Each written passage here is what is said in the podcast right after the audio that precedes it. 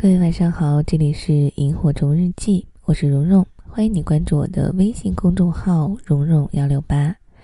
今天又来给大家讲回忆专用小马甲的故事了，嗯，依然是来自于他的那本《愿无岁月可回头》这本书当中。今天的故事名字叫做《同桌》，以下的时间我们一起来听。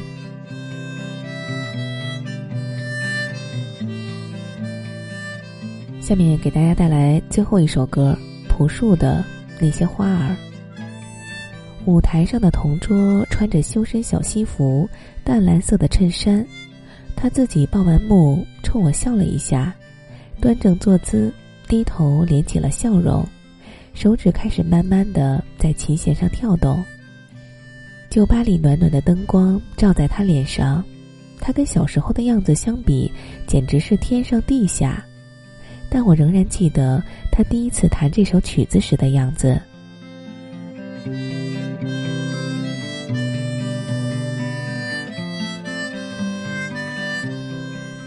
人们总喜欢老歌，因为老歌里面存放着他们的过往，或喜或悲。音乐像座桥，有时能让人从整日的操劳繁忙中抽身而出，穿越回曾经的某个时刻。享受着记忆里的宁静与安详。那些笑声让我想起我的那些花，在我生命中的每个角落，静静的开着。我坐在卡座里，看着台上，老歌美酒，尘封的思绪像墨汁滴进了清水，迅速的氤氲开来。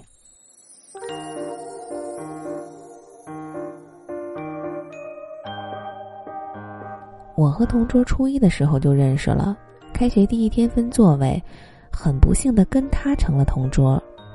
他拎着书包放课桌上，一屁股坐碎了我所有的梦。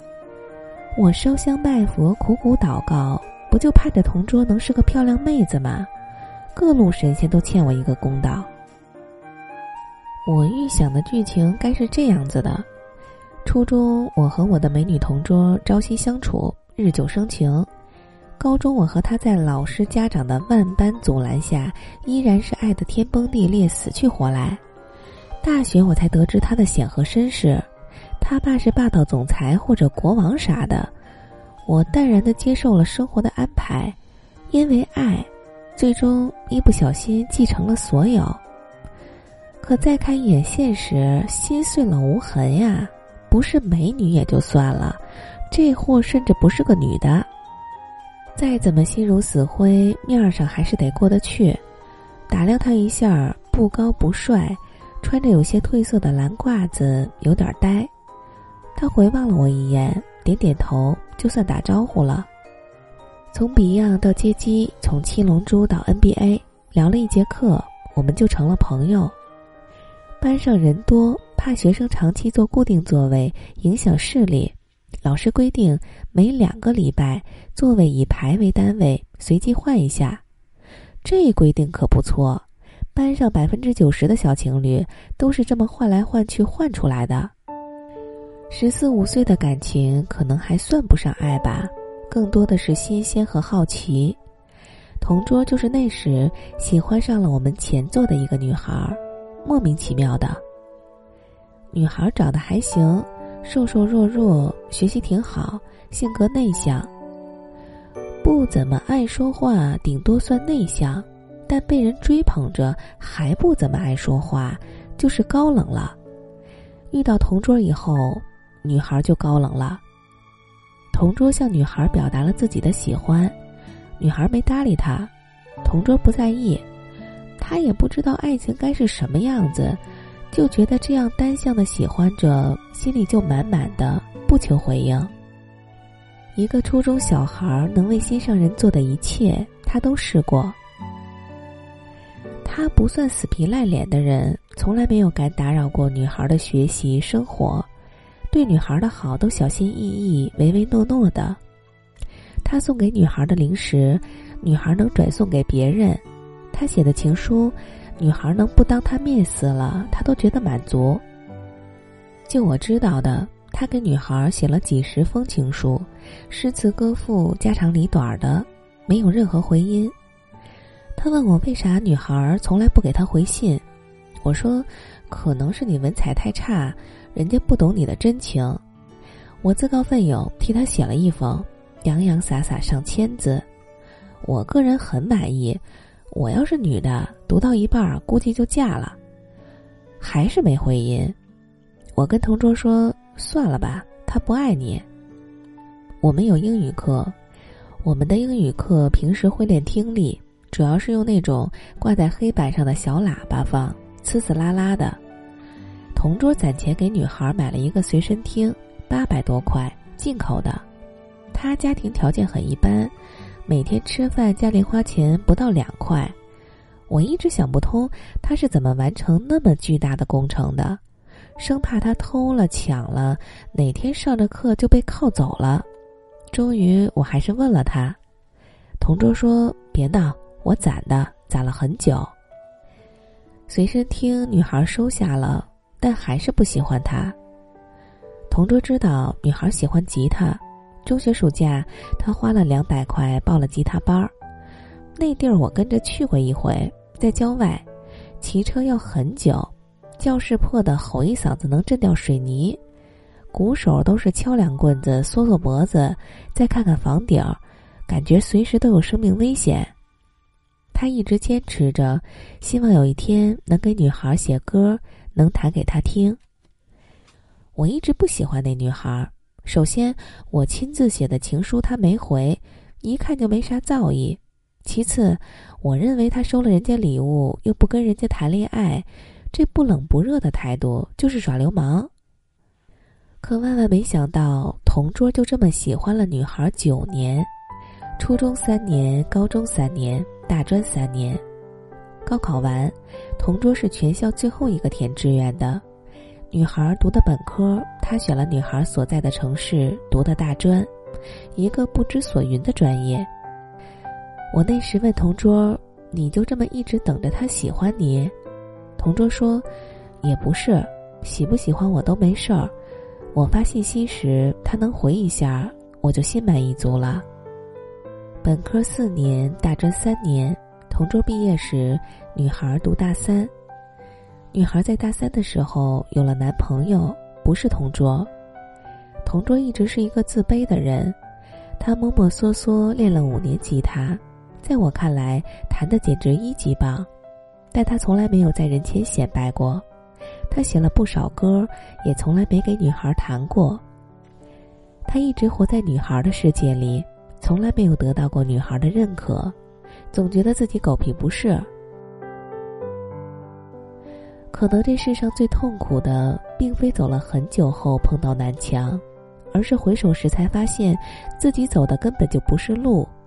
所有的坚持没人在乎，也没有意义。没有烂醉如泥，也没有仰天长啸。同桌辞去了联系好的实习，默默的回了家乡。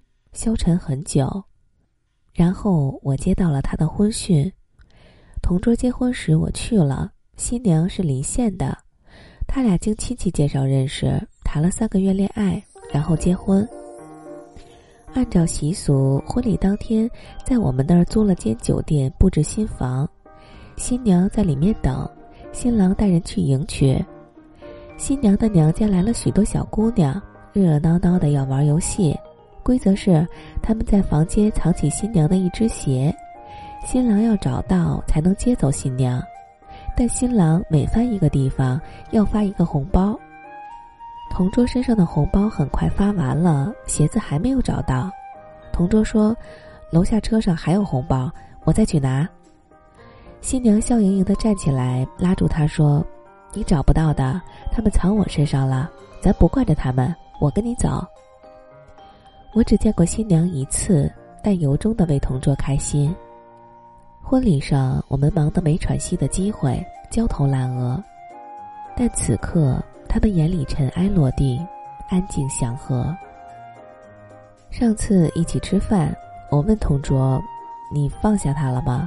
在心里，同桌说：“哦，彻底放下了。”我问：“从什么时候？”同桌说，我结婚后的第一个情人节，他深夜给我发了条信息，说情人节快乐呀。我问，信息里还带个鸭，同桌说，是啊，还带个鸭。我说你怎么回复的？同桌说，我没回。这小酒吧是同桌邻居开的，生意半死不活。酒吧有个舞台，邻居知道他会弹吉他，让他没事儿就来弹着玩玩，活跃活跃气氛。同桌说他常去。同桌在台上一首接一首的自弹自唱，我在卡座看着，挺像那么回事儿，反正好听。台下有客人开玩笑起哄：“哥们儿，这首唱跑调了。”这歌上次你唱过，跟这次调不一样。同桌手里拨着和弦没停，说：“这歌是我自己写的，唱啥是啥，不存在跑调。咱俩这对话都算歌的一部分。”同桌现在也没大富大贵，但活得挺开心的。他说：“在这儿弹琴有收入呢，算兼职，赚了钱攒着带媳妇儿去旅游。爱能让人自卑。”也能治愈自卑。看那些酸的、苦的、咸的如何变成甜，看时间被修剪成了岁月，终于能和回忆随意的聊聊天，想聊着某个别人的情节，等那些酸的、苦的、咸的真的变成甜。才懂得如何对过去说声谢谢，和每一个自己，终于能够和解，和每个亲爱